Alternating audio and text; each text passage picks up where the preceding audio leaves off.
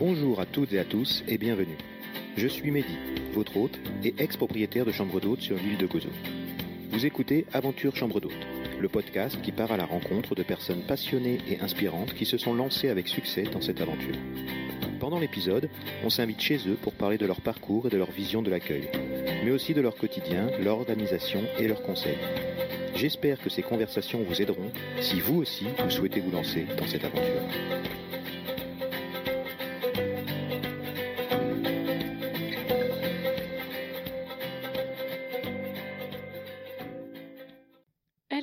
Aventuriers Fini les vacances et pour cette rentrée, on attaque fort avec notre rencontre avec Claire de la maison Solier et de la maison Séraphine. Vous connaissez sûrement ces deux maisons de par leur compte Instagram très suivi et leur univers coloré, gai et chiné. Ce sont deux maisons où nombre d'entre vous rêvent d'aller, c'est sûr, et nous d'autant plus puisque nous sommes originaires de Picardie, comme Claire, et connaissons bien Lan, la ville où se trouve la maison Séraphine et la maison Solier aussi. L'aventure de Claire et son mari Pierre est passionnante. Ces deux bricoleurs dans l'âme et amoureux de vieilles bâtisses ont eu un coup de cœur pour l'ancienne hôtel slash café slash billard slash épicerie d'un village tout près de chez eux. Ils pensent le rénover pour en faire une maison de famille et la mettre en location le reste du temps. Ils mettent tout leur cœur, leur énergie et leur temps à la rénovation de cette belle endormie. Et puis avec le coup de pouce d'une amie très suivie sur Instagram notamment, les réservations décollent et depuis ça ne désemplit pas. Ils se découvrent une passion pour cette activité, créent des formations pour les porteurs de projets gîtes et, maisons d'hôtes, chambres d'hôtes, et démarrent tout juste un second projet en reprenant une maison d'hôtes dans la cité médiévale de Lan. Bref, on les arrête plus. Pour cet épisode, désolé pour le son qui est pas top top euh, pendant les premières minutes, mais rien de catastrophique. Et rassurez-vous, ça, s'arrange ensuite. Et ça vaut le coup. Claire fourmille d'idées et n'est pas avare de conseils. Avec elle, on a parlé du succès de cette activité en Picardie, de l'accueil des hôtes, de déco et de brocante, de leur organisation sur la semaine, de l'équilibre entre ses projets et son activité professionnelle, et des petits plus qui font toute la différence sans parler de notre brique trucs et astuces sur le ménage, la déco, le quotidien. Un grand merci à elle pour avoir partagé avec nous son histoire, son témoignage et ses mille conseils. Bonjour Claire Bonjour Bonjour Bienvenue dans notre podcast. Euh, merci d'avoir répondu à notre invitation. Alors ça va être un... Merci de l'invitation. Merci à toi. Ça va être un épisode 100% euh, Picard, parce qu'on est originaire de la même région et même euh, du même département. Donc on va essayer de pas parler avec notre accent Picard hein, pour la compréhension de tous. on l'a perdu. Alors est-ce que pour commencer, tu peux nous faire la visite euh, de la maison Solier et du lieu où elle se trouve en quelques mots? Alors la maison Solier, elle est située dans un petit village, vraiment de 120 habitants. Euh, entre la forêt, euh, les champs, c'est vraiment très rural. On est à une demi-heure de Reims, qui est souvent connue pour le champagne, et environ un quart d'heure de Lan, une cité médiévale un peu méconnue et pourtant euh, très jolie. Donc, donc, voilà pour la localisation. On est dans le département de l'Aisne, comme tu le disais, en Picardie, et à 1h30 de Paris. Voilà. Est-ce que vous voulez que je décrive un petit peu les pièces de la maison? Oui, vas-y, fais-nous visiter. Donc en fait, il s'agit d'un ancien euh, hôtel, café, billard, épicerie. Donc les gens du village nous racontent qu'ils venaient prendre leur diabolo grenadine ici. Euh, il y avait même une cabine téléphonique dans la maison, donc c'était euh, vraiment un lieu de vie. On venait faire un billard, les gens venaient à cheval. Enfin voilà, il y avait cinq chambres. L'activité s'est arrêtée à peu près dans les années 60, au début des années 60. Après ça, la maison donc a été habitée par par différentes familles. Et donc nous, quand on l'a récupérée, elle était euh, vraiment délabrée. Donc on trouve euh, dans l'entrée, l'entrée en fait est l'ancienne épicerie. On a conservé quelques petits éléments d'origine, notamment les casiers où étaient conservés euh, bah, justement les boîtes de conserve. Enfin, ça porte encore un petit peu la trace. Ensuite, on arrive dans un grand salon bleu qui fait quasiment 60 mètres carrés. Et ce salon, à l'époque, c'était la salle de bar. Il y avait même un gros zinc. Alors malheureusement, quand on l'a acheté, il n'était plus présent. Sinon, bien sûr, on l'aurait gardé. Il faisait même des projections de cinéma dans ce salon, dans, ce café. ensuite, on progresse. On a une, cuisine qu'on a totalement refait en, en blanc avec du lambris pour éclairer un peu parce que c'était très sombre. Euh, on a une vue sur le jardin, donc c'est plutôt c'est plutôt très joli maintenant.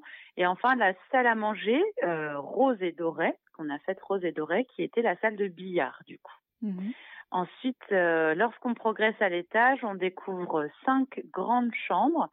Et donc, il y avait une salle de bain et nous en avons recréé deux dans des placards. Il y avait des grands placards, de sorte à pouvoir proposer à nos autres trois salles de bain. Donc euh, voilà, ça c'est pour la partie intérieure. Et ensuite, on a un joli jardin euh, qui était totalement friche et, absolument impénétrable, qui est rempli de, plus d'une centaine de variétés de rosiers. Donc ça, c'est très chouette. Et euh, dans le fond du jardin, il y a une écurie et nous avons également fait l'acquisition de la grange et du verger. Et la grange, en fait, c'est l'ancien dancing de l'hôtel. Ok. Tout un programme. Donc, il y avait là les balles populaires du village aussi qui s'y tenaient. Donc c'est vrai que c'est une maison qui a qui a une riche histoire et c'est ça qui nous a beaucoup ému et, et, qui nous a plu en fait euh, dans cette bâtisse. Et les balles sont terminées?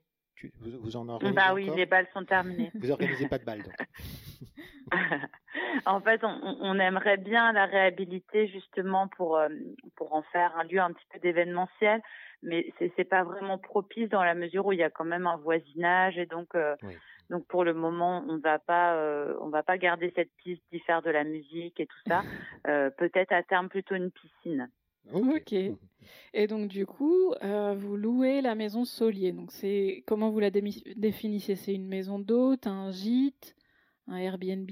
Comment vous la définissez? Bah, le mot gîte, c'est vrai qu'il est un peu euh, ringard, mais en fait, c'est quand même vraiment un gîte. on peut dire une, maison d'hôte. Enfin, disons que euh, nous, nous n'y vivons pas. On habite à un quart d'heure de, de la maison. Et euh, les, les hôtes peuvent profiter de la maison. On leur confie les clés. Ils peuvent être jusqu'à 15 personnes. Mmh et euh, ils bénéficient, enfin voilà, ils profitent de la maison en entier, du jardin. Et après, on a pas mal de petits services en plus, c'est-à-dire que on peut proposer la livraison de petits déjeuners, on livre les courses des clients avant leur arrivée. Euh, on nous demande souvent euh, des cours de yoga, euh, voilà, des chefs à domicile. Enfin, on, on met en place des babysitters aussi, pas mal de services pour nous autres. D'accord. Et d'où viennent les guests en général? Français, étrangers Qui vient en Picardie? Alors, eh ben, à 80%, ce sont des Parisiens euh, Île-de-France parce que euh, finalement en Picardie on est quand même très proche de Paris. On, pense toujours aux Perches à la Normandie qui sont de très belles régions mais c'est vrai que la Picardie on y pense un peu moins et pourtant c'est quand même assez vite fait pour le temps d'un week-end. Donc pour l'essentiel des personnes d'Île-de-France un petit peu de lillois et sinon belge et néerlandais et un petit peu d'anglais. Mais comme on a débuté l'activité en 2019 bah, on n'a pas beaucoup de recul sur euh, la clientèle étrangère. D'accord. D'accord. Et pour se faire une idée, euh, donc la durée moyenne du séjour, c'est surtout des week-ends ou vous avez des séjours plus longs? C'est essentiellement des week-ends. Euh, en fait, la maison, elle est euh, occupée à 100% depuis son ouverture, mais sur les week-ends, arriver le vendredi en général dans l'après-midi, avec un départ le dimanche soir. Euh, ça, c'est toutes les semaines comme ça. Et puis, lors des vacances scolaires, il peut arriver, notamment là en février, euh, c'est vrai qu'on a eu des vacances euh, extrêmement remplies pendant trois semaines. C'était la première fois mmh parce que les gens ne sont pas partis au ski, parce que des destinations à l'étranger n'étaient pas accessibles. Mmh. Et du coup, on va dire pendant les vacances scolaires, ça peut être à la semaine ou 4-5 jours, mais sinon, c'est essentiellement le week-end. D'accord. Et le prix moyen pour un week-end, faut compter? Euh, il faut compter 900 euros. 900 euros, ok. Pour 15 personnes aussi. Hein, si voilà, on peut Pour 15, personnes, tout à fait. Et, ça, comprend vraiment euh, tout, les serviettes, enfin les lits sont faits, les serviettes, les courses sont livrées, le ménage est inclus. Enfin voilà. Hmm. Il n'y a plus qu'à mettre les pieds sous la table. Comment? Il n'y a plus qu'à mettre les pieds sous la table. Exactement. Voilà, c'est vraiment l'idée. C'est euh, en fait euh, quitter Paris le vendredi soir, vous arrivez, vous n'avez pas du tout le stress de course de trucs tout est au frigo. Euh, parfois, on a même, on travaille beaucoup avec un traiteur euh, euh, local et puis tout un tas de producteurs locaux parce que vraiment c'est ça qui nous plaît. Nous, on adore notre région et donc c'est faire travailler bah, les artisans. Il y a une chèvrerie juste à côté. Et donc les, autres, voilà, aussitôt qu'ils arrivent, ils sont en vacances, ils n'ont plus de charge mentale, n'ont pas à penser à, à, ce qu'ils vont cuisiner. Parfois, ils ont juste à réchauffer. Donc c'est vraiment, c'est vraiment chouette pour eux. C'est bien, c'est malin. C'est vous proposez un pack, tout compris, c'est parfait. Est-ce que vous vous souvenez de la première fois où vous avez évoqué ce projet? Qu'est-ce qui vous a donné envie de vous lancer Comment tout a commencé? En fait, ça s'est fait euh, vraiment par hasard, c'est-à-dire que nous, on, adore, euh, enfin voilà, on adore les vieilles bâtisses euh, et puis et, bricoler depuis toujours. On a une toute petite maison à nous. quand je dis toute petite, c'est 60 mètres carrés sur trois étages. Une petite maison qui appartient à la famille de Pierre qu'on a qu'on a retapé euh, il y a plus de dix ans maintenant au bord d'une rivière. C'est notre habitation principale. Donc on a tout refait puisqu'il y avait ni eau ni électricité. Enfin voilà, il y avait rien. Donc on a cette première expérience. Il y a dix ans, on a refait notre maison.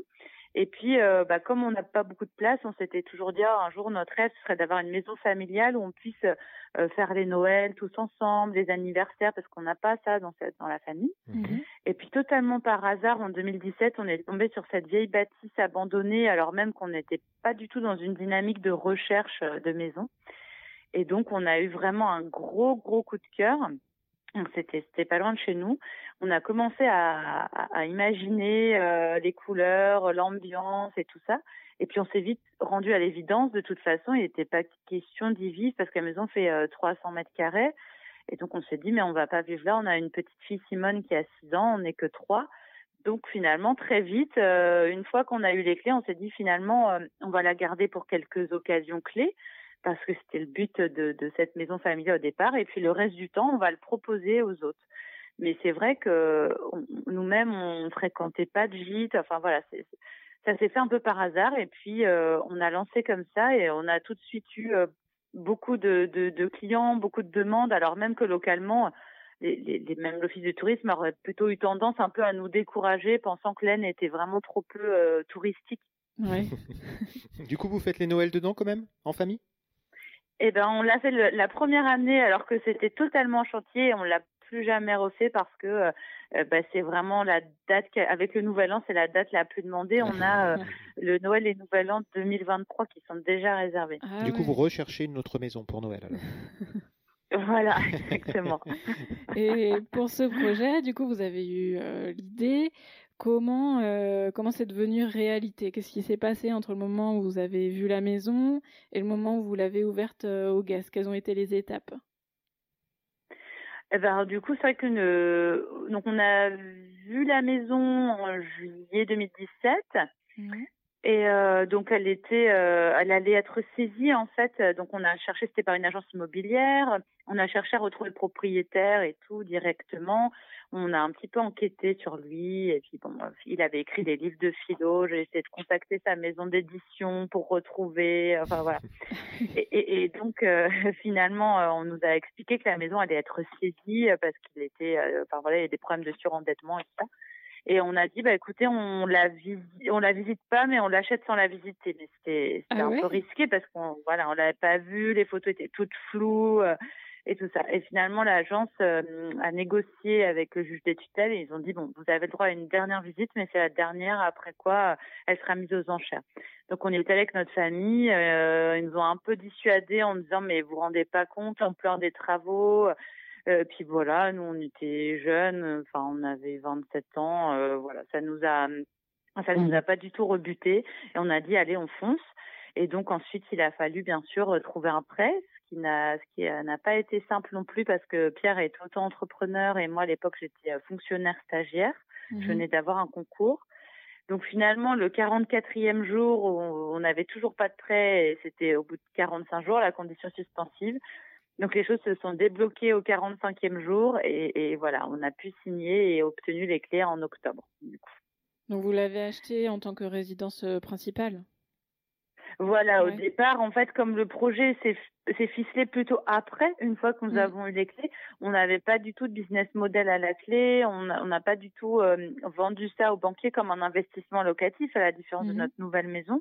Là, on était vraiment parti. ce sera notre résidence principale et voilà, comme on n'avait pas de, crédit pour notre première maison, c'était un prêt familial, cette première maison au bord de l'eau. Du coup, on a fini par réussir à obtenir non sans mal ce crédit. Voilà. Ok. Pour nous faire une idée, à peu près, si tu veux en parler, euh, c'était un prêt euh, qui a financé euh, quoi, 80% de, de l'achat, 70%, 50%, si tu veux nous dire. 80%. Ouais. On avait un apport quand même de 20%. D'accord. Et les travaux, du coup, il y avait beaucoup de travaux à faire? Oui, oui, oui, la maison était absolument délabrée. Euh, enfin, il y avait vraiment les fenêtres étaient cassées, euh, la végétation avait pénétré dans toute la maison, la glycine d'un côté et la vigne vierge de l'autre. Euh, il y avait les salles de bain à refaire. Alors le toit aussi en très mauvais état. La seule chose qu'il y avait, c'était une chaudière à granulés qui était relativement récente. Donc on, on avait au moins ça, mais et les sols, il y a des très beaux revêtements, euh, du parquet en chêne, euh, du granito, euh, et ça c'était en bon état, donc on a pu garder des éléments d'origine. Après, hormis cela, il a fallu tout refaire, l'électricité, créer des salles de bain, euh, les murs, il y a des belles moulures, des belles corniches, mais voilà, il a fallu quand même tout reponcer, euh, repréparer tous les, toutes les surfaces. Euh, c'était pas juste de la peinture pour rafraîchir. Pierre a refait toutes les fenêtres lui-même aussi, c'est-à-dire que en fait, il démastique. Alors c'est du simple vitrage parce que, enfin vraiment, les, les fenêtres ont une, une, forme tellement particulière que c'était pas envisageable dans notre budget de les changer. Ouais. Euh, mais voilà, du coup, il démastique, il change tous les carreaux, il remastique, il traite le bois, il ponce. Enfin, il refait un peu à neuf lui-même. Euh, et, et, ça, ça a été un des travaux les plus fastidieux j'imagine. Du coup, c'est 100%, 100% euh, euh, Pierre et toi qui, qui, qui avez fait les travaux ou vous avez quand même fait appel à certains corps de métier quand même, électrique ou euh, Non, non, on a, on a absolument tout refait. On a, il n'y a aucun artisan qui est intervenu à la maison. Le papa de Pierre était quand même dans le milieu. Il est à la retraite, mais du coup, évidemment, il nous a quand même beaucoup aidé. Mhm. Mais sinon, ça a été une vraie aventure familiale de tous les soirs, de tous les week-ends, à la frontale, hiver comme été enfin voilà, 18 mois. Euh, en fait, les, les, six premiers mois, Pierre euh, travaillait encore à côté, donc euh, il faisait ça le soir, le mercredi. Et ensuite, il s'est arrêté de travailler et pendant un an, il n'a fait vraiment plus que ça. Eh bien, chapeau. Donc 18 mois en tout, ça a pris. 18 mois en tout, ouais. Et après, il y avait quand même un peu un impératif de location. À un moment donné, euh, il fallait absolument qu'on démarre l'activité parce qu'on avait engagé quand même beaucoup de, beaucoup de frais. Enfin, c'est à peu près 60 000 euros de travaux en faisant absolument tout nous-mêmes. Je dis voilà, c'est vrai que je pense que c'est ce qui a rebuté euh, pas mal d'acheteurs, c'est que le budget de travaux, si on l'avait pas auto-rénové, était très important. Ouais. Mais il y avait de la charpente, il y avait des grosses choses à faire, il y avait vraiment du gros gros œuvres à faire? Disons, bah, pour le pas de la charpente, on a changé des ardoises, euh, pas mal d'ardoises, mais sinon il y avait quand même euh, toute l'électricité, remettre un tableau, créer des salles de bain, qui était un gros morceau. Mmh euh, et puis plus généralement, il y a des murs qui avaient structurellement, il fallait vraiment reprendre et ces fameuses fenêtres qui sont très nombreuses, qui a, je crois, 14 fenêtres à la maison.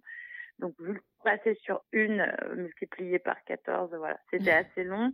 Et, et les extérieures, mais travail de défrichage. Alors c'est, pas le plus gros boulot, mais euh, et surtout c'était vraiment une belle découverte. On a trouvé tous ces rosiers, on a fait une petite mare avec des poissons. Ils avaient plus assez d'eau pour vivre euh, normalement. Du coup, ils vivaient sur la tranche. Enfin, voilà, c'était euh, euh une belle découverte. Mais le jardin nécessitait un gros gros rafraîchissement, un peu de travaux paysagers, voilà. Et oui, par rapport, donc je pense aux travaux, à l'aménagement, est-ce que du coup vous avez des conseils ou des astuces par rapport à la construction d'une maison qu'on mettrait à louer, par rapport à la structure ou le nombre de chambres qu'il faudrait, ou des choses auxquelles on ne penserait pas forcément, euh, réserver une, une pièce pour euh, la buanderie ou que sais-je? Oui, alors pour l'aménagement, c'est vrai que ce qui est important, c'est de bien calibrer euh, notamment le nombre de salles de bain. Là, pour exemple, nous, on a cinq chambres. Il n'y avait qu'une salle de bain à l'origine, donc euh, on en a créé deux afin qu'il y en ait trois. C'est vraiment le minimum, ce ratio euh, entre voilà cinq chambres, trois salles de bain. Après, nous, ce qui nous a motivés pour les travaux, c'est qu'en fait, on a avancé pièce par pièce, c'est-à-dire que on a, on a fait l'entrée, mais quand je dis on a fait, c'est-à-dire que du sol au plafond, toute l'électricité, toutes les peintures, comme ça, en fait, c'est assez motivant parce qu'on progresse de pièce en pièce et on se laisse pas démobiliser par la masse de travaux. Donc ça, ça nous a quand même un peu aidé. Ça nous a permis de passer, par exemple, un premier Noël dans le salon alors que tout le reste n'était pas fait. Ensuite, sur les autres conseils, en effet, tu parlais de buanderie, donc c'est vrai que on a mobilisé le grenier Mmh pour tendre des fils euh, partout parce que du coup on a un grenier euh, immense et en fait ça nous permet euh, de ne pas utiliser de sèche-linge ou rarement sauf si on est vraiment pressé entre deux clients. Donc à la fois c'est un gain au niveau écologique au niveau financier et puis surtout on a trouvé des parures en coton qui quand elles sèchent sur fil, en fait, n'ont pas besoin d'être passées parce que ça aussi, c'est une belle corvée quand même. c'est une part importante du, du boulot euh, des, des, hébergeurs. Et là, dans notre nouvelle maison d'hôte, on a, on a carrément dédié une pièce euh, au rez-de-chaussée euh, qu'on a condamnée. Et Pierre a scellé en fait des barres de métal dans, le, dans les murs et a tendu des fils. Donc, on a une série de 10 fils, une pièce entière qui est consacrée à ça. Et euh, ça, et avoir une super machine à laver professionnelle 13 kilos, c'est un peu indispensable quand on veut se lancer dans, ce, dans ce, cette activité. Et mmh, vous n'avez pas fait une pièce à, à, part dans laquelle vous stockez, vous mettez les draps, les, où les gens n'ont pas accès, où vous mettez vos produits d'entretien, ou, ou, ou, vous laissez ça comme ça Ça, on l'a on, bah on, a, on a des, des placards euh, d'origine, des vieux placards euh, dans un couloir qui sont fermés à clé, donc ça nous permet de mettre euh, euh toutes les affaires que vous citiez. Euh, voilà. Okay. Après, nous, on laisse beaucoup de choses aux clients à dispo. C'est-à-dire qu'il y a une base d'épicerie avec euh, euh, plein d'huile, plein de vinaigre, on laisse la lessive, on laisse le café, le thé. Il n'y a, a, pas beaucoup de choses sous clé, même on laisse de, des réserves de draps, on ne sait jamais s'il y a un accident avec mmh. un enfant. Il y a très peu de choses qui sont sous clé finalement. D'accord, d'accord. Mais c'est une bonne chose. C'est une bonne chose. Ah oui, nous, quand Moi, on va dans une location, on adore euh, quand il y a. C'est pas souvent, mais c'est vrai que d'avoir euh, rien qu'un fond de cuisine, c'est vraiment appréciable, quoi. Oui, et puis même un fond de cuisine un peu, euh, je vais pas dire haut de gamme, mais c'est-à-dire ouais. que voilà, pas le mmh. sel, la baleine et tout. On essaye de. En fait, on profite toujours pour faire découvrir des produits locaux. Euh, donc, on a par exemple un fabricant d'huile de colza qui est très bon à côté. Donc voilà, on essaye de mettre au maximum euh, des produits du terroir à dispo euh, pour que ça ait du sens. Idem pour les petits savons. On travaille avec une savonnerie artisanale qui nous fait bah, des savons au nom de la maison Solier et euh, des amis brasseurs aussi qui nous ont fait une bière à façon. Ah, ok, c'est sympa ça aussi. Ouais. Mmh. Alors, est-ce que ça a marché tout de suite à hauteur de vos projections en termes d'occupation? Sinon, ça, vous avez attendu combien de temps? Mais en fait, ça a été vraiment euh, très au-delà de nos espérances parce qu'on n'avait euh, pas fait de business model avec des taux d'occupation, puisqu'en réalité, euh, on avait juste vu les opérateurs touristiques comme l'Office du tourisme. On avait récolté un peu de données sur les, le taux d'occupation moyen dans le département, la durée des séjours et tout ça, mais tout ça était quand même encore un peu abstrait. Et en fait, ce qui s'est passé, c'est que nous, on a fait l'ouverture avec une amie qui est influenceuse, donc euh, Elisa Gallois de, de Et Dieu Créa, sur, euh, qui, a, qui a 150 000 abonnés, mmh. avec qui on avait déjà collaboré parce qu'on fait, euh, on fait des jeux pour enfants avec Pierre. On a une maison d'édition de jeux pour enfants. Du coup, il y a, il y a 8 ans, on avait déjà collaboré ensemble et on lui a proposé de faire l'ouverture de notre maison au mois d'avril.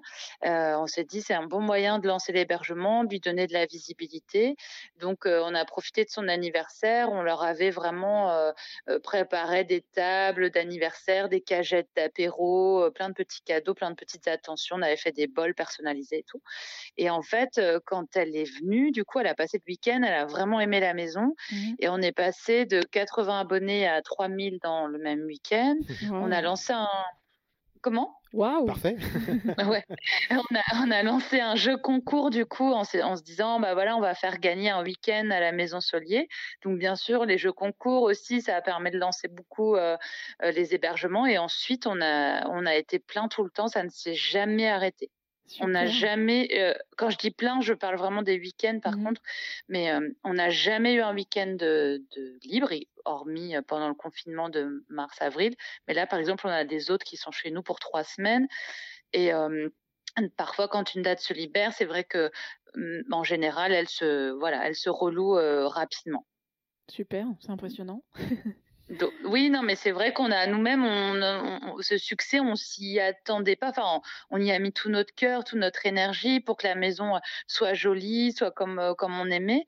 Mais finalement, ça a été, euh, on pensait que ça serait une petite activité d'appoint, en fait, que c'était le moyen pour nous de se constituer du patrimoine et neutraliser nos charges, pour ainsi dire. Mmh. Sauf qu'en réalité, c'est devenu une vraie activité professionnelle à temps plein, puisque Pierre, désormais, bon, on a une deuxième maison depuis peu, mais c'est devenu l'activité principale de Pierre. Mmh. c'est vrai que même par rapport à la région, bah, même nous qui sommes de la région, on se dit, enfin, ça nous viendrait pas forcément à l'idée d'ouvrir une maison d'hôte dans cette région. On, on pense plus forcément au bord de mer ou et en fait, euh, oui, bien sûr, ça marche. Euh, si tu es à côté d'une grande ville, euh, bien sûr, les gens, ils ont envie de venir et de découvrir d'autres régions proches de chez eux. Ou de se faire un week-end repos aussi, juste mmh. voilà, à la campagne, à une heure de Paris. Effectivement, c'est. Oh. Oui, c'est vraiment cette formule-là, et on voit que l'aspiration à être au grand air, elle, elle est vraiment grandissante. Et donc, c'est vraiment cette formule, je quitte les grandes villes le temps d'un week-end.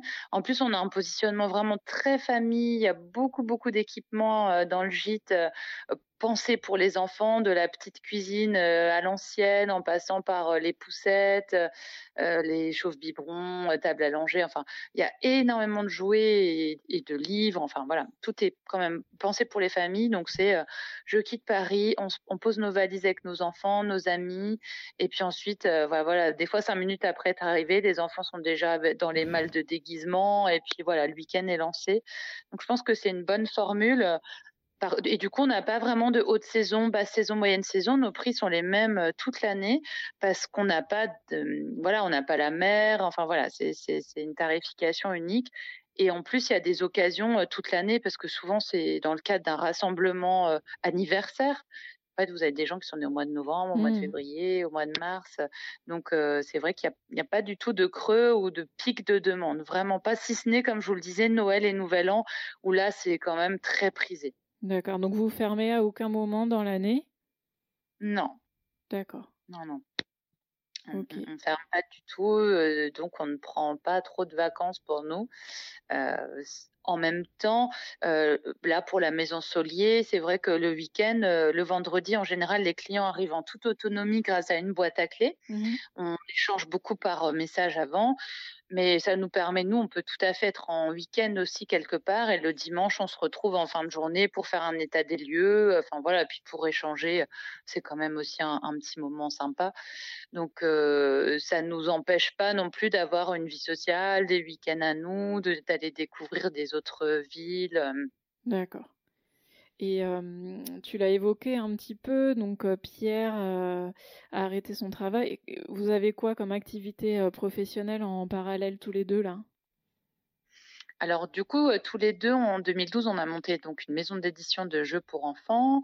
Euh, donc Pierre est illustrateur, donc il faisait des illustrations. Moi, j'étais stit avant, donc on a un peu associé nos compétences pour monter cette maison d'édition. Et puis on s'est spécialisé dans l'édition pour les écoles. Donc jusqu'au début de la maison Solier, Pierre continue l'activité, c'est-à-dire qu'il sort, il conçoit entre 7 et 8 jeux par an, mmh qu'il fait lui-même. Il les diffuse dans les écoles euh, des départements, euh, enfin notre département et des départements limitrophes. Euh, donc vraiment comme un VRP, en fait, il va présenter sa collection de jeux aux enseignants. Donc ça, il a totalement arrêté cette activité. Il n'est plus qu'à temps plein sur alors la maison, mais je vais dire les maisons puisqu'on a une nouvelle maison d'hôtes. voilà, donc vraiment maintenant, et c'est son activité principale. Et moi, en parallèle, j'ai plusieurs activités. Enfin, disons que je suis fonctionnaire territorial, je suis directrice adjointe d'une communauté de communes. c'est peut-être un petit peu obscur tout ça. En gros, euh, je m'occupe de la petite enfance, de l'enfance, de la jeunesse, du numérique et de la communication pour un Mmh groupement de mairies, si on peut dire. Mmh L'avantage, c'est que mon boulot se trouve à même pas 10 minutes de la maison Solier, ce qui me permet de bah, parfois d'y repasser le midi, d'aller mettre en route une machine. Enfin voilà, je Ah suis quand même vraiment pas loin. Ça, c'est super pratique. Et euh, à côté, je suis aussi euh, formatrice pour les, les adultes en situation d'illettrisme. Donc ça, ce sont des missions euh, ponctuelles. Et depuis peu, depuis septembre, nous avons lancé des formations pour les porteurs de projets voilà, touristiques, les gens qui ont envie de se lancer. soit l'idée est en germe, ils se disent, tiens, un jour, j'aimerais bien ouvrir un gîte, ouvrir des chambres d'hôtes. Ou j'ai une maison familiale dont j'ai hérité, je sais pas trop comment l'exploiter, comment je peux faire, c'est quoi les étapes. Depuis septembre, on lance euh, des formations tous les deux mois. Et du coup, on accompagne, euh, en général, c'est un groupe d'une dizaine de personnes. Et c'est vraiment extra de partager. Donc, on le fait à la Maison Solier. Comme ça, on veut que les stagiaires vivent vraiment l'expérience de l'accueil. Euh, voilà, on n'imagine pas le faire en visio parce que bah, toute la- l'intérêt de ces formations, c'est l'échange, tout ce qui va se passer en périphérie, et puis d'être dans un lieu, de, de vivre vraiment l'expérience de l'intérieur. Donc, euh, on a commencé ça en septembre dernier. D'accord. Et vous, vous faites tout ça parce que vous avez peur de vous ennuyer, vous avez une- ou parce que financièrement vous devez le faire pour pouvoir vivre, euh, ou, ou est-ce que financièrement vous pourriez vivre de cette activité sans euh, faire tout, bah, sans que toi tu, tu aies tout ça à faire à côté? Euh, alors, euh, la maison pourrait nous suffire. euh, enfin voilà, on pourrait faire beaucoup moins. C'est pas du tout, c'est vraiment pas financier pas en fait. Non, non, non, c'est vraiment par plaisir. C'est vrai que voilà, nous, notre plaisir, c'est de travailler. Ça peut paraître bien. Moi, je prends mes jours de congé pour faire le ménage de la maison, puisqu'on fait tout nous-mêmes. euh, On n'externalise rien. Euh, on fait le ménage nous-mêmes, parce que c'est vrai qu'on est dans une époque où on est beaucoup, enfin, on est évalué euh, sur les prestations. On a des clients souvent exigeants, enfin, qui ont envie, en tout cas, d'arriver dans une maison parfaite, avec des petites attentions. Donc, on a envie de maîtriser la chaîne d'un bout à l'autre. Mhm. Donc pour le moment, on n'externalise rien du tout, ni le linge, ni, euh, ni le ménage. Euh, voilà, jusque-là, euh, ça nous déplaît pas parce que c'est notre maison et qu'on est content aussi d'entretenir le bien, de, de faire euh, les rosiers, de, de faire dans les détails au coton-tige, les plaintes, voilà. Comme ça, au moins, on sait que si on avait une mauvaise évaluation, le, enfin voilà, on serait les seuls responsables. Donc, Et par Voilà, rapport aux euh, que vous faites, que vous proposez, comment, comment vous avez eu l'idée? En fait, euh, bah, c'est vraiment né euh, par les réseaux sociaux, c'est-à-dire que très souvent, j'échange avec soit des personnes qui ont des gîtes ou qui ont ce rêve et qui me demandent bah, comment on fait pour se, pour se lancer? Ah, j'ai peur, j'ose pas, j'ai des freins, comment vous avez fait, c'est quoi les étapes juridiquement, enfin voilà. Très souvent, j'ai des questions comme ça. Donc, euh, et alors, ça s'est amplifié après le confinement, mais de façon euh, vraiment euh, incroyable on, on a vraiment senti cette aspiration à la vie au vert, euh, aux reconversions professionnelles. Enfin voilà, c'est, on a vraiment senti ça et, et- et c'est comme ça qu'on s'est dit mais tiens, est-ce qu'il faudrait pas imaginer des formations à la maison? Et donc notre amie Elisa Gallois, euh, du, du- enfin, qui a son Instagram et Dieu créa, bah, comme euh, on lui devait beaucoup sur notamment la stratégie digitale, elle nous a beaucoup aidé parce que nous Instagram, avant d'avoir la maison, on n'en avait jamais entendu parler. Ouais. euh, pour vous dire, on part de loin. on n'avait pas de compte, on ne savait même pas ce que c'était. Enfin voilà. Facebook, euh, oui, Facebook un petit peu, mais alors pas du tout Instagram. Et du coup, euh, on a vu à quel point cet outil était puissant, puis c'est super agréable de bah, d'avoir des interactions, de créer, euh, enfin voilà, de, de, de créer un lien comme ça, une, une communauté. Donc Elisa intervient, on a décidé de s'associer. Elisa intervient vraiment sur la stratégie digitale, tous les conseils pour créer, euh, eh ben son, son son profil, quelles photos, comment prendre de belles photos, quel est le fonctionnement, comment convertir les abonnés aussi en futurs hôtes, parce qu'il y a une dimension quand même commerciale. Mhm.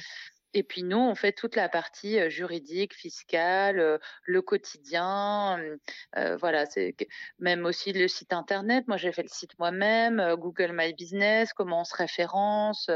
Euh, voilà, un peu beaucoup de conseils pratiques. Les stagiaires repartent avec un, cahier, un peu d'exercices pour réfléchir à leur projet. Et puis on fait, on fait bah, plein d'exercices pratiques. Là, par exemple, récemment, on avait une stagiaire qui avait une maison en Normandie. Il fallait qu'on trouve son identité. On a, on a réfléchi ensemble sur le nom de sa marque, les valeurs qu'elle allait véhiculer, les couleurs, le mood board. Enfin voilà. Maintenant, c'est un milieu qui s'est vraiment professionnalisé. Avant, c'était beaucoup des retraités qui faisaient ça en, un peu en petit complément. Et maintenant, on voit que ça peut devenir une activité principale et rentable, mais ça suppose de se professionnaliser, d'avoir un beau site internet, d'être présent sur les réseaux sociaux, d'avoir une marque identifiable, un style, une singularité. Nous, c'est ce qu'on dit à nos stagiaires, c'est euh, ben, en fait, servez-vous de ce que vous êtes et de ce que vous aimez. Mettez en avant, nous, par exemple, on adore bricoler, chiner, donc nos maisons, elles ont, elles ont cette bah, cette pâte-là, il y en a qui vont être férus de, de, de, nourriture, enfin voilà, qui, qui, adorent la food. et ben du coup, ils vont peut-être plus axer sur cet art de vivre, d'excellents petits déjeuners, table d'hôtes, enfin voilà, faire vraiment avec ses ressources en fait et, développer son identité en partant de soi avant tout quoi. Mmh, c'est une, super idée. C'est une super idée. je pense qu'il y a beaucoup de monde qui, qui a, qui a l'idée aussi, hein, beaucoup de maisons d'hôtes qui a l'idée. Enfin, après, il faut avoir le temps aussi de, de le faire. Il faut prendre le temps de, de, le faire. Mais comme, comme tu viens de dire, c'est il faut, il faut une identité. C'est ça le plus important en fait. Il faut pas mm. essayer de copier. C'est pas parce que tu as une super maison. Euh, il faut, il faut, il faut aussi euh, savoir le faire, le savoir donner, savoir écouter. Il y a plein de choses à côté. C'est pas juste d'avoir un beau produit. Il faut savoir le, faut savoir le vendre. Ouais. Euh, ouais, ouais c'est, c'est, et puis, et puis d'être, enfin sincère en tout cas. Euh, enfin, les gens se projettent, créent, enfin vraiment essayer de créer aussi une, euh, comment dire, une connivence, euh, de partager ce qu'on est, un peu son art de vivre, quoi. C'est mmh. vraiment, là, par exemple, on a pour projet d'organiser euh, des brocantes tours, enfin parce que tout souvent les gens nous disent ah là là mais où est-ce que vous avez des côtés ça ça ça?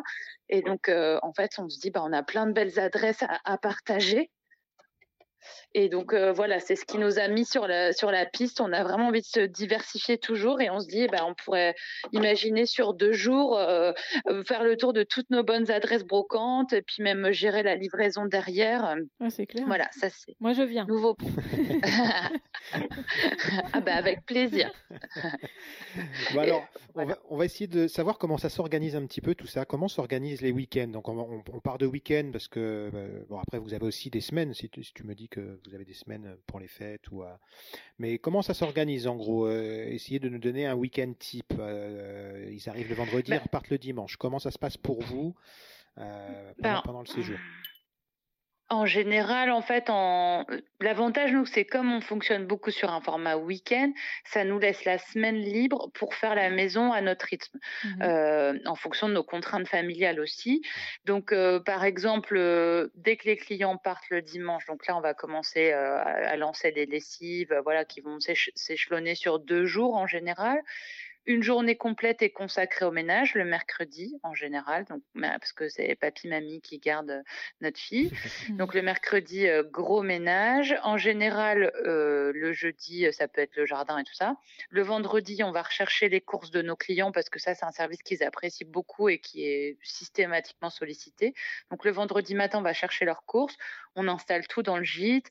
On passe chez le fleuriste chercher un beau bouquet de fleurs. Alors quand c'est l'été, c'est vrai qu'on va faire plus des bouquets des champs ou se servir de toutes les roses du jardin. Mais voilà, là, à cette époque, on passe euh, chez le chez le fleuriste. Ensuite, on va chercher. On a une très bonne boulangerie qui propose des brioches feuilletées, donc on va chercher voilà une, belle brioche. Euh, on peut aussi ramener du fromage de chèvre. On met euh, la bière. On fait aussi des confitures parce qu'on a un verger. Donc donc l'été, on fait plein de pots de confiture, enfin une soixantaine pour euh, toute l'année. Donc à chaque fois, ils ont un pot de confiture. Mmh on met les clés dans la boîte à clés, c'est-à-dire qu'on ne voit pas les clients le vendredi. Parce qu'au départ, on le faisait, on accueillait les gens, mais sauf que avec les embouteillages et tout à Paris, parfois ils doivent arriver à 18h, finalement ils arrivent à 20h30, et donc nous on attendait, on n'habite pas là, donc euh, on a fini par installer une boîte à clés de sorte à ce qu'ils puissent arriver quand ils veulent. Mmh on se fait un petit message quand ils sont arrivés. Le samedi, dimanche, on les laisse. On convient d'un rendez-vous vers 16h, 17h. Enfin voilà, on les laisse le temps qu'ils veulent. Et on se rencontre en fin de week-end, bah, à la fois pour échanger sur leur séjour, euh, puis même sur eux, qui ils sont, ce qu'ils ont apprécié, ce qu'ils ont fait.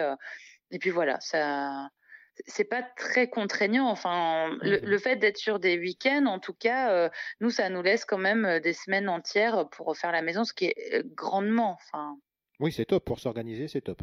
Oui, ça va. C'est top. Et moi, j'aimerais savoir à quel point ou à quelle, à quelle fréquence est-ce que vous êtes sollicité? Pendant le week-end. Pendant le week-end. Ou est-ce que tout se passe bien? Ou est-ce que vous avez quand même le téléphone allumé? Est-ce que vous êtes sollicité pendant, pendant ce week-end? Ou ça se passe très bien, pas de sollicitation? Alors, en règle générale, on n'est jamais sollicité pendant le week-end, mais vraiment jamais parce qu'on a, c'est pratiquement jamais arrivé, parce qu'on a un, une sorte de petit guide. À, bah, on a un petit guide à l'intérieur de la maison avec vraiment tel interrupteur, enfin toutes les questions, un guide qui s'est enrichi bien sûr euh, à la faveur de toutes les demandes qu'on n'avait pas imaginées. Le flipper, euh, faut le brancher là, euh, la télé c'est telle chose, le code Wi-Fi, enfin voilà, on a un mmh. guide assez précis. En revanche, on est très sollicité bien plus que ce que j'aurais imaginé en amont. C'est-à-dire que on a beaucoup. Alors maintenant, j'ai un peu des mails type quand même.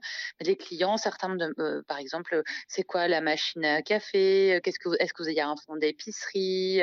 La, dimension des lits Est-ce que c'est des ressorts en sachet Enfin, mmh. vraiment le grille-pain, c'est quelle marque? Est-ce qu'il y a un thermomix? Combien de litres fait le frigo? Enfin, énormément de questions en amont, vraiment beaucoup. Euh, qu'est-ce que je peux faire aux alentours? Et puis, c'est vrai que ça, c'est vraiment quelque chose qu'on n'avait pas du tout imaginé, c'est les services plus.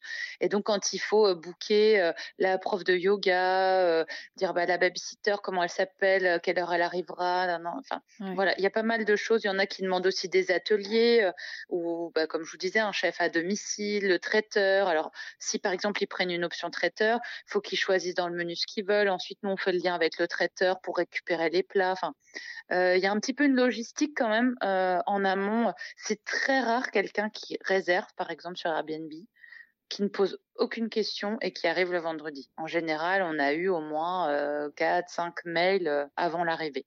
D'accord. Et, je, reviens sur les courses du vendredi bah, que, vous faites pour ceux qui arrivent. Ça veut dire que sur le, comment tu proposes ça? Comment vous proposez le, le, fait? Il y a, as, une petite épicerie en, ligne? Oui, j'envoie le lien euh, du, drive. Euh, enfin, il y a un supermarché euh, voisin, donc j'envoie le lien drive pour qu'ils effectuent leurs courses en ligne. Ensuite, ils bloquent le créneau, souvent le vendredi de 9 à 10, et me donnent leur nom de famille, enfin le nom avec lequel ils ont passé la commande. Et nous, ils nous connaissent super bien au supermarché. On récupère la commande avec leur nom en fait. Ah, et parfois, mmh, mmh, mmh. voilà, parfois ils veulent aussi des petits achats complémentaires dans, chez des producteurs locaux. Voilà, il peut nous arriver de faire des formules cagettes. Alors au départ, on proposait la livraison de petits déjeuners euh, où on faisait tout, les cookies maison, euh, euh, des madeleines, des gâteaux yaourt et tout ça. Et on le fait, on le propose de moins en moins parce que là, pour le coup, sur notre vie personnelle, sachant qu'on habite à 20 minutes, ça nous obligeait à nous lever à 6h30. enfin voilà, à partir tôt, y passer du temps. Et, là, vraiment, comme, enfin, moi, je travaillais quand même toute la semaine. Le week-end, c'était quand même assez difficile de faire ça, des cagettes et tout. Donc, sur des, cas particuliers, vraiment des grosses occasions, des personnes qui nous disent c'est pour les 40 ans de ma femme et j'ai vraiment besoin, je, je, voudrais vraiment que ça soit parfait, qu'il y ait des viennoiseries le matin et qui sont un nombre suffisant, par exemple 8 ou 10. Bon, ça, peut arriver de le faire, mais on ne le propose plus de façon automatique. D'accord. Et moi, j'ai une question par rapport aux, questions qui sont posées, aux réponses que vous donnez. Tu crois que ça vous prend combien de temps dans la semaine à, faire ça? Mmh, Je dirais euh, deux heures et demie, trois heures sur la semaine. Ok. même si, encore une fois, euh, on a un peu optimisé les process avec euh, comme il y a un moment, les questions sont quand même récurrentes, il y a des mails types qui permettent d'y répondre. Mais dès lors qu'il y a des choses, par exemple, quand on avait des étrangers, ils voulaient souvent visiter les caves de champagne qui sont à Reims à une demi-heure. Mmh. Et donc, dans ce cas, il fallait réserver un véhicule, parfois une navette, une limousine, la dégustation sur place. Et donc, ça, voilà, c'est des choses qu'on ne facture pas, mais qui prennent du temps et qui font partie un peu des services plus et qui font aussi que les gens reviennent parce que cette expérience leur a plu. Enfin, voilà c'est quand même du temps, euh, du temps en semaine. Mmh. Ok, super. ben, On va passer à notre rubrique une ou deux astuces. Donc on va évoquer plusieurs domaines de, ton activité et puis tu vas nous donner si tu veux des conseils, des bonnes idées, des marques ou des, produits miracles. Ok? D'accord. Ok. Alors on va commencer par la déco. Donc, vous avez une super déco poétique, vintage, un style très reconnaissable. Et ça donne vraiment une atmosphère ouais, où on se sent bien, tout le contraire d'un hôtel, tout le contraire d'un personnel. Donc, euh, c'est quoi euh, tes astuces déco? Bah, disons que nous, euh, en fait, on a vraiment une espèce de passion pour la Chine. Euh, j'ai l'avantage de pouvoir avoir un camion avec mon boulot de week-end parce que ça nécessite aussi de pouvoir euh, transporter des choses un peu lourdes. Ah Donc, en gros, on a cinq, six bonnes adresses dans la région, et c'est pour ça qu'on voudrait les faire partager dans le cadre de Brocante Tour avec vraiment des choses très sympas, originales, et puis surtout pas trop chères. Donc, déjà, je suis, enfin, moi, je suis en veille permanente sur le Bon Coin et Facebook Marketplace. Ça, c'est vraiment tout le temps, quotidien. Et je peux reprendre ma voiture à 22 heures pour aller chercher un truc dans le nord de la France. Ça me gêne pas du tout. Si j'ai repéré un truc, coûte que coûte, j'y vais. donc il y a ça, être en alerte un peu permanente. Et puis avoir un véhicule adapté. Euh, on a aussi une super ponceuse. Euh, on, a, on, travaille beaucoup avec les peintures Libéron, par exemple. Voilà, elles ont un très beau fini parce que souvent, ce qu'on aime, c'est l'ancien, mais euh, on aime bien aussi que les choses soient très gaies, très colorées, pas trop. Enfin voilà, le bois marron, c'est moins notre truc, mmh comme on peut le voir dans la maison. Donc bah, l'âme du lieu, elle se fait aussi vraiment avec les objets chinés qui donnent un peu la personnalité aux pièces. Ouais, on valide. Euh, alors, tu nous as déjà donné une, petite astuce tout à l'heure, mais est-ce que tu aurais une autre astuce pour le linge de, lit, le linge de maison, la literie?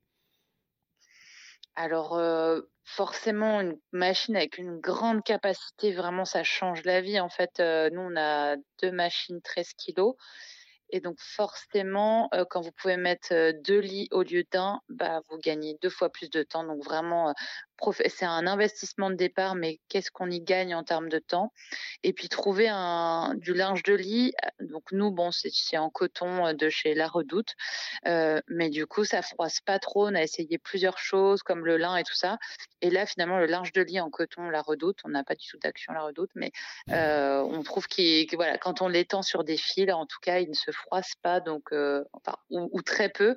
Et après, la petite astuce quand c'est pas parfait, parfait, c'est qu'on a des couvre-lits et donc ça, c'est vrai que les couvre-lits, euh, ça, ça, donne une petite ambiance. Et puis ça, si c'est pas absolument repassé, ça ne se voit pas trop.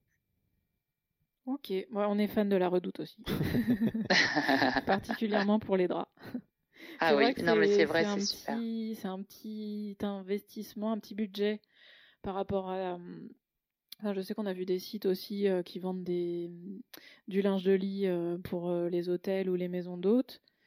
C'est vrai que la mmh redoute, euh, enfin sur le long terme, nous, ça a bien tenu. Et puis, on a, mmh. profité, c'est un budget en plus, mais on a profité en général des soldes pour oui, les achats. Pareil. Et euh, finalement, bah, ouais, ça, ça, a bien tenu sur la durée en tout cas. Oui, oui, c'est vrai que c'est super. Et au départ, on tournait vraiment avec deux jeux par lit et on s'est rendu compte que deux jeux, pour peu qu'au moment des vacances, ça, les, les locks s'enchaînent, vraiment, ça nous mettait en difficulté. Donc maintenant, on tourne sur trois jeux encore une fois, c'est un investissement, mais bon, vous savez que vous n'êtes jamais à court en fait, donc c'est quand même reposant pour l'esprit. Ok. Et euh, tes astuces ménage?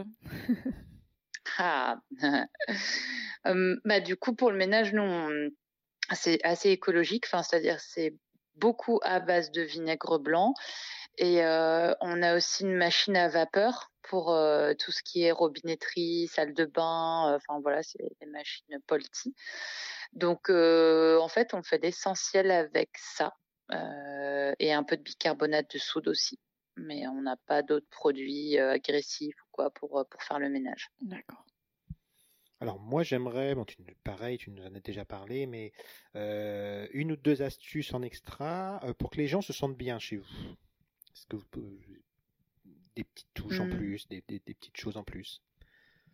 Ben, en tout cas, la maison n'est pas vide, c'est-à-dire que les placards sont remplis de jeux, de jeux de société.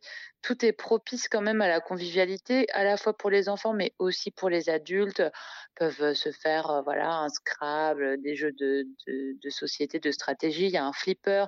Ça, le flipper, c'est vraiment, on retombe. En fait, à la maison, il y a pas mal d'objets comme le flipper où il y a une Super Nintendo des choses qui nous replongent un peu dans notre jeunesse.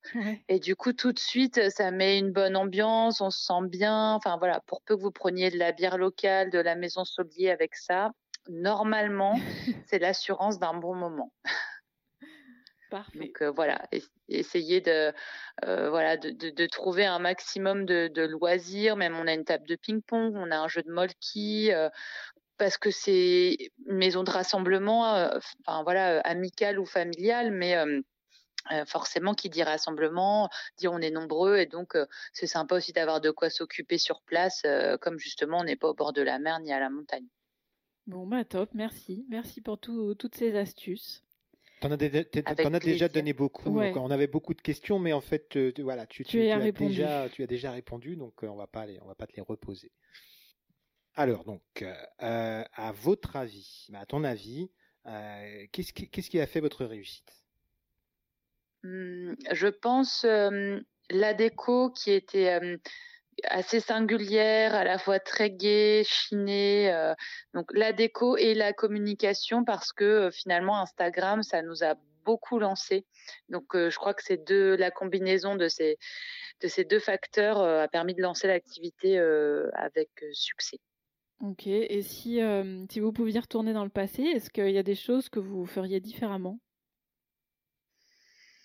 Mmh, bah, Pas vraiment, parce que finalement, on y allait euh, tellement naïvement, rien n'était prémédité, calculé, pas de business plan, pas de. Alors, on apprend maintenant de stagiaires à en faire, mais euh, voilà, c'était pas calculé. Du coup, cette espèce de spontanéité, ce truc magique qui s'est passé voilà, on n'a pas de regrets. Euh, non, franchement, pas de, non, rien n'a à changé sur le, début, en tout cas, la naissance de ce projet. Et quelle est votre plus grande satisfaction? Bah, en fait, c'est vraiment quand on arrive le dimanche et que tout le monde nous dit oh, on a passé un trop bon week-end ou voilà que les gens disent c'était génial. On en a qui nous écrivent des lettres au Nouvel An, qui nous, par exemple, le 1er janvier, j'ai reçu un petit message sur Insta, une cliente, euh, Sarah, peut-être qu'elle se reconnaîtra.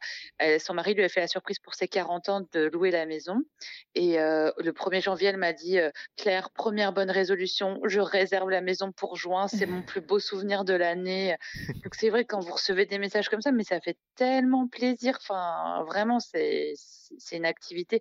On a honnêtement, on n'a jamais eu euh, euh, ni de conflit, ni de, enfin voilà, d'échanges désagréables avec des gens. Euh, bon, je dis pas que ça peut pas arriver, mais en tout cas, ça n'est jamais arrivé. Si on le fait avec le cœur, je pense, si on le fait, euh, voilà, dans cet état d'esprit, euh, mmh. qui n'est pas, si on ne pense pas euh, financier, je le fais pour l'argent, faut remplir pour que je gagne de l'argent, pour que je puisse oui, euh, vivre correctement. Mal, hein. Non, il faut mmh. pas le.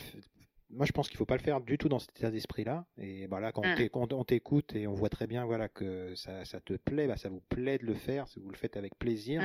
Et du coup, bah, les gens, bah, voilà, ils nous le rendent ils comme ressentent, ça, ouais. ils le ressentent et ils nous le rendent comme ça. Et c'est ça qui est top. C'est ça qu'on, bah, en tout cas, c'est ça qu'on aime dans ce métier. Oui, oui, oui, c'est sûr. Est-ce qu'il y a non, des vraiment. choses, euh... pardon, est-ce qu'il y a des choses que, que tu trouves difficiles?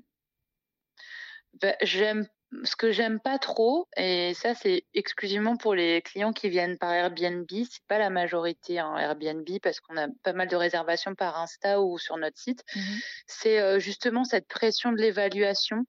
Euh, on, on, a déjà eu au, au, minimum 4 sur 5 et non pas 5 sur 5, mais j'aime pas trop être dans cette relation-là, euh, savoir que derrière il y aura une, une, une appréciation. En plus, c'est un peu pervers parce que on ne découvre le commentaire que quand on a nous-mêmes déposé le nôtre. Mmh. Et du coup, on, on, est plus stressé quand c'est des clients qui viennent par Airbnb. Euh, parce qu'on a l'impression que le niveau d'exigence, enfin, les rares fois où on a eu 4 sur 5, ça nous a un peu démoralisé. Euh, enfin voilà, on est très triste. Ouais. Ok, et donc là, euh, vous lancez un deuxième projet, donc la Maison Séraphine. Oui. pourquoi? Comment ça s'est fait? Qu'est-ce que qu'est-ce qui va se passer? Raconte-nous. Bah, en fait, on a, comme, on est tombé dans le chaudron vraiment par hasard, comme je vous l'ai dit, puisque c'était une maison pour familiale et finalement on, on l'a transformée en maison d'hôte. Et il y a eu, en fait, il y a eu tellement de succès, on a tellement pris goût et plaisir à, cette activité cet été, on a fini par se dire, mais la demande, entre guillemets, est tellement forte, est-ce qu'on pourrait pas faire un deuxième projet euh, en dupliquant un petit peu le modèle? Et donc, on a commencé à chercher des maisons avec du cachet, toujours dans le coin, parce que si nous, on est d'ici, et, et, donc, ce qu'on aime, c'est revitaliser aussi ce territoire, le faire connaître. ça, ça, nous plaît de voir qu'il y a des, Parisiens qui viennent pour la première fois, qui disent ah bah tiens, Laine, finalement, c'est sympa, voilà.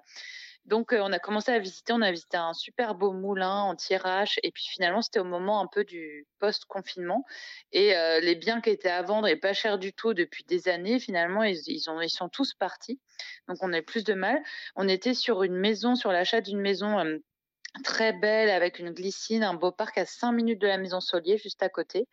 Et puis finalement, là encore, ça n'a pas pu se faire. il y avait, et puis il y avait de très gros travaux. Et Pierre m'a dit aussi, bon, je sors de 18 mois de travaux intenses. Je veux bien rénover un peu, mais me relancer dans du gros œuvre, j'en ai moins envie. Donc ça, il fallait l'entendre aussi. Et en fait, on a appris tout à fait par hasard que une maison d'hôte était à vendre, une maison d'hôte qui existe depuis 10 ans et que qu'on connaissait parce que quand on a commencé à analyser un peu la concurrence, encore une fois, c'est un truc qu'on a fait après et pas avant, mais pour se dire bah tiens en fait, et c'est là qu'on s'est rendu compte qu'il y avait très peu d'offres et c'est aussi pour ça que la demande était forte. Mmh et donc cette maison d'hôte classée au guide Michelin et tout, une belle bâtisse dans la cité médiévale et tout ça était à vendre. Et c'était c'était un peu comme un rêve, c'était un concurrent mais sans animosité. Mmh du coup, on, l'a contacté. Quand on a visité la maison, elle est très atypique parce que donc elle a sept chambres. C'est une maison qui a plusieurs époques, du 14e au 19e. Euh, elle est sur trois étages. C'est, enfin voilà, il y a toute une partie médiévale. C'est une très belle vue sur la forêt. Enfin, elle, est hyper charmante. On ne peut pas ne pas tomber amoureux. Mmh et donc, voilà, on, a visité cette maison, ça a été un coup de cœur immédiat. et là, à la différence de la maison Solier, il y avait déjà un modèle économique puisque ça tourne depuis dix ans. Donc, on, c'était plus facile de se projeter parce qu'on était quand même un peu rassuré par les chiffres du vendeur, même si ça avait pas mal décliné sur les dernières années en fait. Mmh à la fois le Covid, mais aussi bah, une lassitude en fait. Ça faisait dix ans qu'il faisait ça et je crois qu'il a eu envie vraiment de passer à autre chose. On, a senti que qu'il en avait marre. Et donc, il a fallu convaincre un banquier. Ça n'a vraiment pas été simple, même s'il y avait le succès de la première maison, parce que bah, la période n'est pas propice aux investissements, aux projets entrepreneuriaux. Bon, heureusement, voilà, elle était. on a pu réussir à vendre à la fois l'expérience euh, qu'on a capitalisé avec Solier en disant voilà euh, le modèle on le connaît, la relation client maintenant on sait faire, les plateformes, enfin on connaît ce métier maintenant et euh, voilà les chiffres du vendeur donc donc la maison Séraphine dont on est complètement tombé amoureux. en fait, elle est située du coup à un quart d'heure de la maison Solier. Donc lui, il exploitait en chambre d'hôte et gîte, les deux. Chambre d'hôte la semaine, parce qu'il y a sept chambres et cinq salles de bain, c'est vraiment très bien fait pour ça une salle de petit-déj en bas, donc c'est parfait. Et le week-end, euh, en fait, au départ, il habitait sur place et après, il n'avait, il n'a plus envie du tout de vivre au quotidien avec les autres. Euh, donc, il a fini par laisser la maison le week-end et la privatiser en formule gîte pour 15 mmh. personnes, comme nous. Et donc nous là, euh, on a fait quand même quelques travaux. Alors, euh, beaucoup de travaux même, mais plutôt rénovation, décoration, ce qu'on aime faire, pas du gros œuvre. Les salles de bain étaient super. Enfin voilà, il n'y avait pas de gros œuvres, mais il y avait quand même un gros nettoyage de fond, les murs à refaire, les peintures, mettre notre pâte déco, enfin toute la partie quand même euh, qu'on aime le plus en fait. voilà. Et du coup, à force d'être ici, on s'est dit mais euh, en fait on aime trop cette maison, enfin on s'y voit, euh, on adore l'endroit, on s'est fait des amis, on à la différence de Solier qu'on adore, mais on, on s'imaginerait pas y vivre parce qu'elle est voilà, elle est grande, elle est en pleine campagne, enfin on s'imagine pas vivre là alors que dans la maison, on s'imagine totalement vivre ici.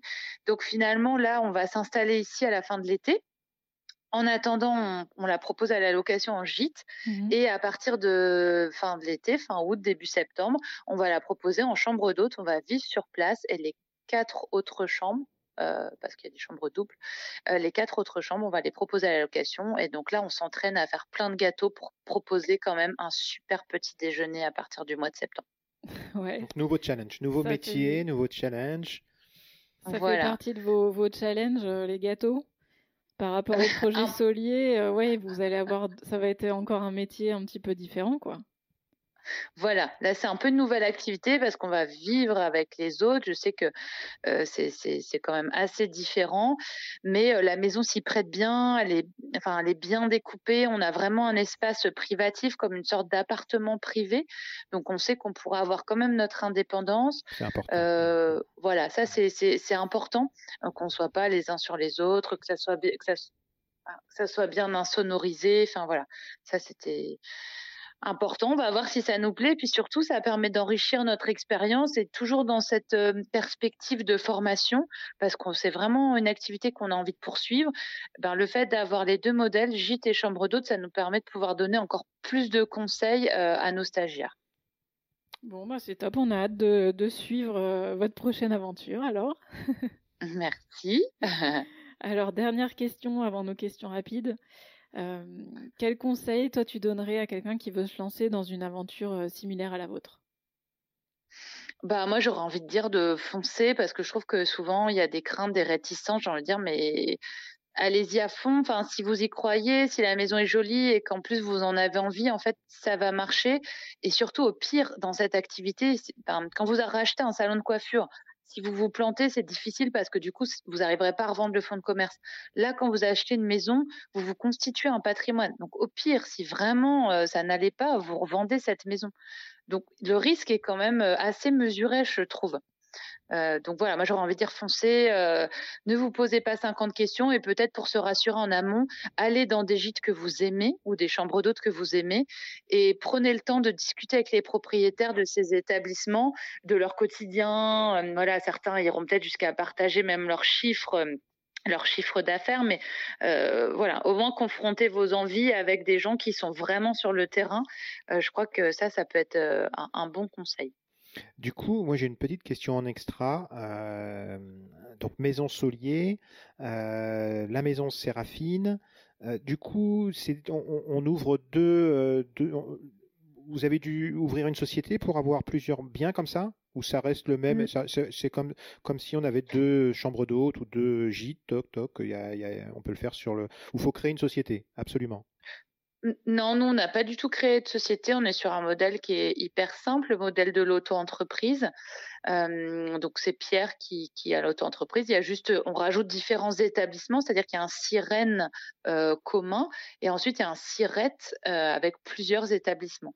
Et l'auto-entreprise est quand même super pour se lancer quand on dit ah là là, je suis nul en comptage, j'ai pas envie de payer un expert comptable et tout. Franchement, c'est très simple. Tous les trimestres, vous dites ce que vous avez gagné, vous avez des charges uniquement sur ce que vous avez gagné.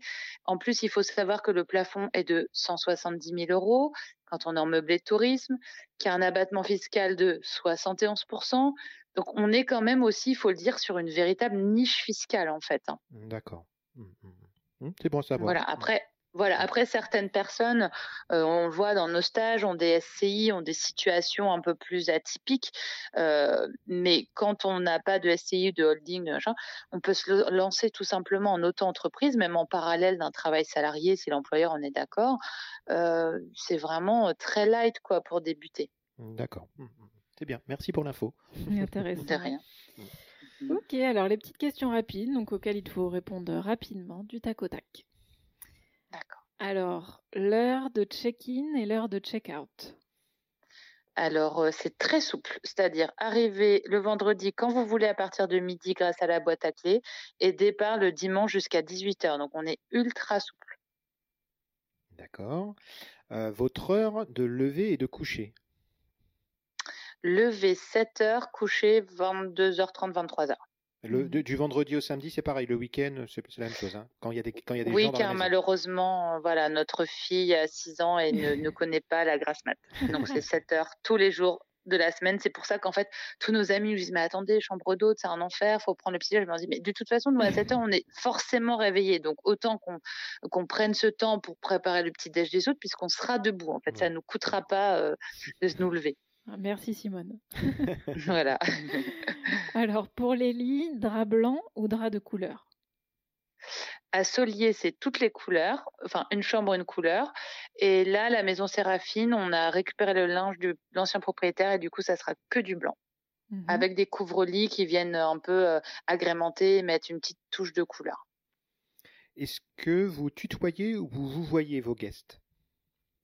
Vouvoiement. Vouvoiement. En même temps, vous les voyez, euh, vous les voyez le dimanche euh, en mmh, check-out. Donc euh, pour le moment, c'est plus sur le, le gîte. Après, voilà, vous verrez dans la chambre d'hôte comment ça se passera. On refera une interview l'année prochaine après un an sur la sur la chambre d'hôte. Sachant que après il y a des clients à Solier, ça fait trois ans qu'ils viennent, par exemple des fidèles. Alors bah, là il y a une relation un peu de proximité qui se crée, donc on a quelques clients qu'on tutoie, mais parce que vraiment on est devenus, je vais pas dire amis, mais en tout mmh cas proches. Proche, ouais. Mmh ok, question suivante, est-ce que vous arrivez à éteindre votre téléphone? Non, ça c'est un drame, euh, vraiment pas.